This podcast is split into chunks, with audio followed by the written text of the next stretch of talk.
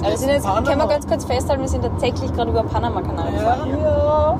Versteht selbst, was ich mit dem Panama-Kanal gehabt habe? Ja, Jeder kennt großartig. ihn, aber keiner Ist einmal drüber gefahren. ist da gewesen. Einfach unterwegs. Der Travel Podcast von und mit Eva Hettecker. Schwuppdiwupp, so schnell geht's und wir sind in Panama. Ich muss ehrlich sagen, ich habe von Panama vor meiner Reise nur drei Dinge gewusst. Erstens, da gibt's diesen Panama-Kanal. Zweitens, irgendwas mit Janosch und oh, wie schön ist Panama. Drittens, dass ich, wenn ich einmal absurd viel Geld verdiene, und ganz ehrlich, das ist schon der Plan, nach Panama ziehen werde, weil das offensichtlich ein Steuerparadies ist. Äh, wie tun wir jetzt mit dem Abheben? Ähm, hebt einer. Was, was haben wir jetzt noch am Polaris? Ja, Bär und Tigerente habe ich zwar nicht gefunden, aber dafür den Panama-Kanal.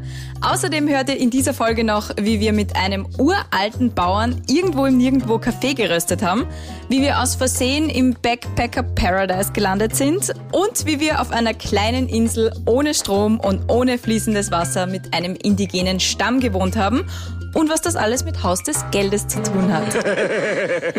Unser erster Stopp war Santa Fe. Das ist ein Nationalpark in den Bergen, ungefähr viereinhalb Autostunden westlich von Panama City. Santa Fe ist ein Kaffeeanbaugebiet und wir wollten unbedingt einmal sehen, wie Kaffee wächst. Spoiler, die Touren waren alle ausgebucht, als wir da hingekommen sind. Und mit alle meine ich, es gibt genau einen Anbieter. Und der war ausgebucht. Oh. Santa Fe ist nämlich sehr untouristisch und äh, man muss sagen ziemlich absurd. Die haben zum Beispiel eine niegelnagelneue fette Straße durch die Berge gebaut, aber links und rechts davon stehen wirklich die ärmlichsten Holzhütten, die ich jemals gesehen habe. Also teilweise sind die nicht mehr als ein Boden auf Stelzen gewesen, ein Strohdach drüber und drinnen vielleicht eine Hängematte, wo ganze Familien gewohnt haben, die sich halt bei weitem kein Auto leisten können. Aber Hauptsache eine fette Straße direkt vor der Haustür.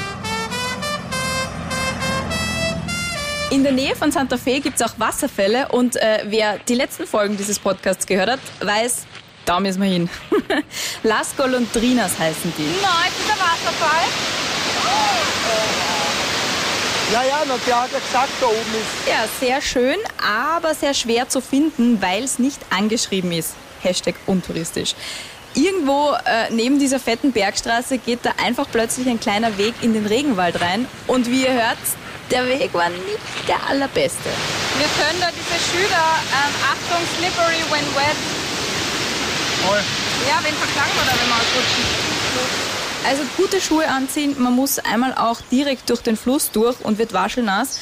Insgesamt würde ich sagen, all in all vier von fünf Sterne Wasserfallerlebnis. Danach haben wir in unserer Unterkunft der Jasmin Rainforest Lodge eingecheckt. Die war sehr süß, die hat sogar so einen kleinen Pool gehabt. Ich verlinke euch das gerne mal in den Shownotes.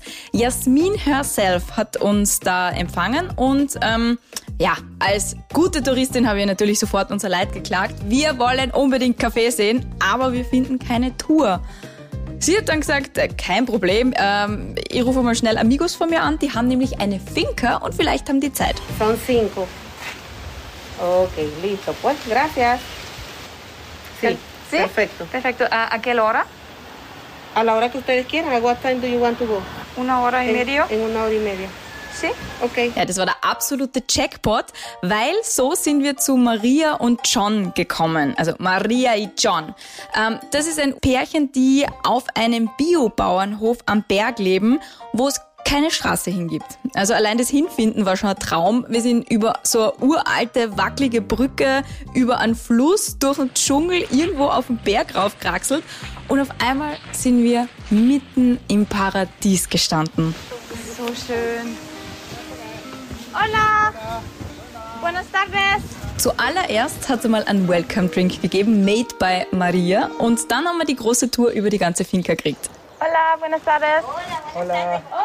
Muy bien, gracias. ¿Y tú? Bienvenidos a la finca. Aquí les tenemos un... Oh, gracias. Oh, ¿qué es eso?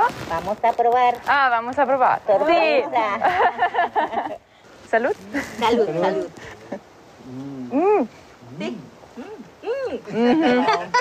Mango, passion fruit. Maracuyá. Maracuja. Die zwei haben wirklich alles auf ihrem Hof. Da wachsen normale Bananen, Kochbananen, Yucca-Wurzeln, Ananas, ungefähr jedes Kraut und jedes Gemüse, das man sich vorstellen kann. Petersilie, Gurken, Tomaten, Paprika. Pimientos, sí. ¿Y eh, son calientes? No, No. todos son- no tengo caliente aquí por los niños. Tengo caliente. Ah, okay. Also er sagt, sie haben überhaupt keine scharfen äh, Mini-Paprika, weil sie kleine Kinder haben und das macht man da einfach nicht. Sympathisch? Ja. sehr sympathisch. Sympathico, Sympathico. Und natürlich Kaffee. Deswegen waren wir ja eigentlich da. Äh, Sie bauen den qualitativ hochwertigen Arabica an. Okay.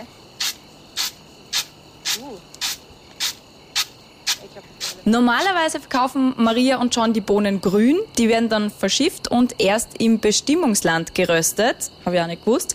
Ähm, eine kleine Rösterei haben die beiden trotzdem auf dem Hof für den Eigengebrauch und für Touris wie uns. Aquí podemos poner, hasta 5 kilos. Aha, okay, er kann 5 Kilo kann er da rein tun und gleichzeitig rösten. Damos hora y media. Äh, eineinhalb Stunden. Hora y media. Como este que está aquí. ¿ves? Aha. Este que no tiene más caliente. 500 bis 600 Kilo pro Jahr produzieren sie und es ist alles Handarbeit. Es una producción con mucho trabajo. 20 Dollar pro Kilo gibt's auf dem Weltmarkt für den Kaffee. Wenn man das umrechnet, verdienen die beiden im Jahr nicht einmal 12.000 Euro. Also da haben wir dann auch gewusst, warum die Menschen in dieser Gegend nicht wahnsinnig im Luxus leben. Nach der Kaffeeverkostung hat's für uns dann noch Abendessen gegeben. Die Maria hat für uns aufgekocht und zwar nur Sachen, die bei ihnen auf der Finca wachsen. Also ein Luxusrestaurant ist einfach nichts dagegen. Am nächsten Tag sind wir dann nach Panama City zurückgedöst. Ähm, auf dem Weg dahin kommt man über eine große Brücke. Und irgendwann sind wir draufgekommen, dass wir gerade wirklich über den Panama-Kanal fahren. Denkst du, dass da die ganzen Schiffe durchfahren? Riesig. Also sind jetzt, können wir ganz kurz festhalten, wir sind tatsächlich gerade über Panama-Kanal gefahren. Also Kaffee, check. Panama-Kanal, check. Zwei Touri-Punkte an dieser Stelle schon abgehackt. Hm? Panama City selber ist relativ unspektakulär und nicht ganz ungefährlich. In der Altstadt in Casco Viejo ist die Polizei irrsinnig präsent. Also ohne Witz, es gibt mindestens so viele Polizisten, wie es Backpacker dort gibt. Und ich habe noch nie so viele Backpacker auf einen Haufen gesehen wie in Panama City. Überall sind die Gringos mit dem Rucksack herumgelaufen. Und natürlich quatscht man sich von Gringo zu Gringo auch an. Eh klar. Ja, und weil dir dann auch ungefragt alle ihre Tipps, äh, was sie nicht alles gesehen und erlebt haben äh, und du auch unbedingt machen musst, weitergeben, haben wir dann ganz schnell eine riesige To-Do-List gehabt. Go there and you can enjoy sunset with beautiful views and like good music and nice cocktails and beer. Den Sunset haben wir dann tatsächlich enjoyed. Und zwar auf einer Rooftop-Bar namens El Faro. Wenn du aus dem Lift rauskommst, dann hast du plötzlich einen 360-Grad-Blick über die ganze Stadt und die Bucht. Das war schon magisch.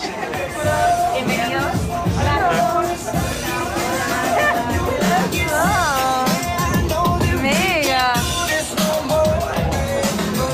Fun Fact, das war auch das erste und einzige Mal auf der ganzen Reise, wo sie unsere Impfpässe auf Corona kontrolliert haben. Zusammengefasst kann ich sagen, äh, Panama City ist ganz cool, so für ein, zwei Nächte, wenn man so ein bisschen Party machen will. Es gibt viele kleine Bars und Clubs. Die sind halt alle voll mit BackpackerInnen. Ich verlinke euch eine coole Bar, die uns ziemlich taugt hat in den Show Notes. Die heißt Patio Casco. Das war einfach ein Abbruchhaus, ohne Dach drüber, aber dafür mit einer Bar und einem DJ drin.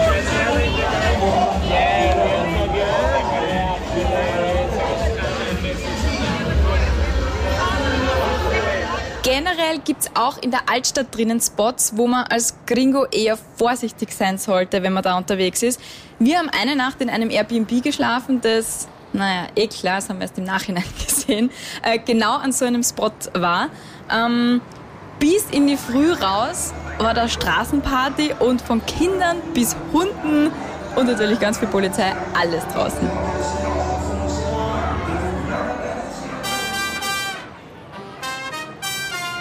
Das absolute Highlight von unserer Panama-Reise war dann unser Ausflug nach Gunayala, früher auch bekannt als San Blas, falls das jemandem was sagt. Das ist ein Gebiet, äh, das äh, gehört einem indigenen Stamm. Die heißen Kuna. 1925 hat es eine relativ blutige Revolte gegeben und sie haben sich von Panama abgespalten und verwalten sich seither autonom. Und zu Gunayala gehört auch eine kleine Gruppe aus lauter kleinen Inseln, die jeweils von den Familien, die dort wohnen, selbst verwaltet werden. Ähm, die verdienen sich mit Touristen ein bisschen was dazu, aber halt nur, wenn es ihnen gerade reinpasst. Es gibt ein paar Agenturen, über die kann man mit den Kunden in Kontakt treten. Ähm, ich habe euch die, bei der wir dann schlussendlich gebucht haben, in den Shownotes verlinkt. Will man nach Gunayala, äh, muss man zuerst durch die Berge zum Hafen fahren. Und die Berge sind auch schon Stammesgebiet übrigens. Da kommt man dann zu seiner Grenze. Äh, es wird der Reisepass kontrolliert, man muss Wegzoll zahlen und darf dann eben weiterfahren. Kurz haben wir überlegt, selbst zu fahren und uns den Transfer einfach zu sparen. Aber ganz ehrlich, bucht euch einen Transfer. Tut euch einen Gefallen. Die Straße ist nämlich erstens nicht einmal auf Google Maps eingezeichnet. Zweitens ist sie marot ohne Ende. Drittens ist sie teilweise so steil, dass man ohne Allrad nicht draufkommt. Und zwar nicht einmal, wenn die Straße trocken ist. Also sowas habe ich noch nicht gesehen und ich bin auf dem Berg aufgewachsen. Oh, da geht's schon ganz schön bergauf her. An mehreren Stellen auf dieser Straße hat es dann gestaut, weil die Autos einfach nicht mehr weitergekommen sind. Unser Driver mit seinem fetten Jeep hat dann, keine Ahnung, Differentialgetriebe, was der Kuckuck was, äh, ich kenne mich nicht aus, aber er ist einfach mit seinem fetten Jeep locker lässig dran vorbeigezogen und hat von uns natürlich dann Szenenapplaus gekriegt. Ja. Im Hafen haben uns dann mit einem kleinen Boot zwei Kuna abgeholt und uns auf ihre Insel geschippert. Die heißt Ina Island oder Isla Ina. Ähm, es war übrigens das einzige Boot mit Motor auf der ganzen Insel, was ich semi-beruhigend gefunden habe. Sonst hat es dort nämlich nur so Holzkanos gegeben, also wie man halt so aus Pocahontas kennt, diese Einbäume, mit denen sie dann mit so einem Holzpaddel herumpaddeln. Auf der Isla Ina haben wir dann zwei Tage lang das allerbeste Aussteiger live gelebt. Wir haben auf Matratzen in Holzhütten geschlafen, keinen Strom gehabt, kein fließendes Wasser, keinen Handyempfang, keinen Supermarkt, nix. Dafür aber sehr, sehr viele Palmen, weißen Sandstrand direkt unter den Zechen, überall wo man war, türkisblaues Meer, also wirklich unfassbar paradiesisch. Wer von euch Haus des Geldes gesehen hat, ähm, dann kennt ihr Gunayala. Auf der Nachbarinsel von der Ina Island haben sie nämlich die Szenen gedreht, wo Tokio und Rio aussteigen. Also nach diesem ersten Coup leben sie auf so einer Insel in der Karibik, ähm, bis es dann der Tokio zu Fahrt wird. Diese Insel, auf der sie das ganz genau gedreht haben, äh, heißt Pelican Island. Und äh, seitdem die Serie auf Netflix gelaufen ist, wollen dort so viele Touristen hin, dass die Familie, die dort lebt und der die Insel gehört, vorerst einmal gesagt hat, nope, wir wollen das eigentlich alles gar nicht. Ähm, wir machen einfach keine Besichtigungen mehr. Wir sperren die Insel, da kommt man nicht mehr hin.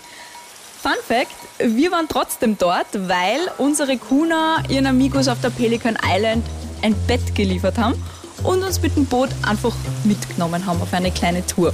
Die Pelican Island gesehen zu haben, muss ich aber ganz ehrlich sagen, unsere Insel war schöner. Das Essen auf der Insel, das war, sagen wir mal so, mh, spannend.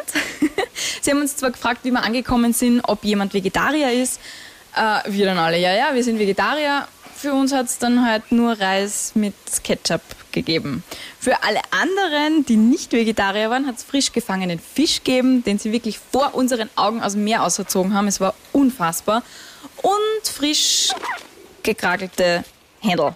Weil die Insel ist nämlich basically Selbstversorger. Also was sie dort essen, ähm, züchten sie selber. Äh, also Hühner, Schweine. Ja, klar, weil wenn du nur ein Boot auf der ganzen Insel hast und der nächste Supermarkt am Festland drüben ist, dann kommt man jetzt nicht so oft zum Shoppen. Was auch noch ganz lustig war, sie haben keine fixen Essenszeiten gehabt, aber bei der Ankunft haben sie uns eine riesige äh, Schneckenmuschel gezeigt, wie man sie halt aus diese Vajana-Filme kennt und so. Und haben uns gesagt, wenns Essen fertig ist, dann wird die Muschel geblasen. Und das hört sie dann auf der ganzen Insel. Das heißt, ihr wisst immer safe, wann es was zu essen gibt. Und wir haben uns gedacht, naja, das ist aber ein guter Gag mit der Muschel. Das muss man euch lassen. Bis zum ersten Essen. So, und für alle, die es äh, bis an diese Stelle des Podcasts geschafft haben, ohne Fernweh zu kriegen, erstens, was ist mit euch? und zweitens, ich habe noch eine Geheimwaffe. Hm? Hier kommt nämlich zum Schluss mehr ASMR. Direkt von der Isla Ina auf Gunayala in Panama.